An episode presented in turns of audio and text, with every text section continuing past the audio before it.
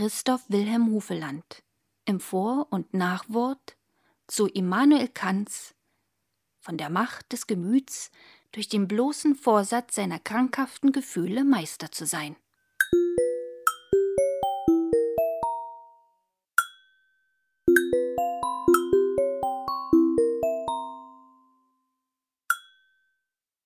Unglaublich ist es, was der Mensch vermag, auch im physischen, durch die Kraft des festen Willens und so auch durch die Not, die oft allein einen solchen festen Willen hervorzubringen vermag. Wer kann leugnen, dass es Wunder und Wunderheilungen gibt? Aber was sind sie anders als Wirkungen des festen Glaubens, entweder an himmlische Kräfte oder auch an irdische, und folglich Wirkungen des Geistes? Jedermann kennt die Kraft der Imagination. Niemand zweifelt daran, dass es eingebildete Krankheiten gibt und dass eine Menge Menschen an nichts anders krank sind als an der Krankheitseinbildung Hypochondrie. Ist es nun aber nicht ebenso gut möglich und unendlich besser, sich einzubilden, gesund zu sein?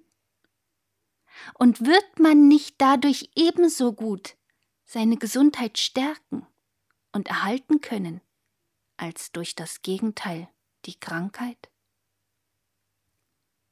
Ja, am auffallendsten zeigte sich die Kraft des Geistigen bei ansteckenden und epidemischen Krankheiten. Es ist eine ausgemachte Erfahrungssache, dass die, welche guten Mut haben und sich nicht fürchten und ekeln, am wenigsten angesteckt werden aber dass eine schon wirklich geschehene Ansteckung noch durch freudige Exaltation des Geistes wieder aufgehoben werden könne, davon bin ich selbst ein Beispiel.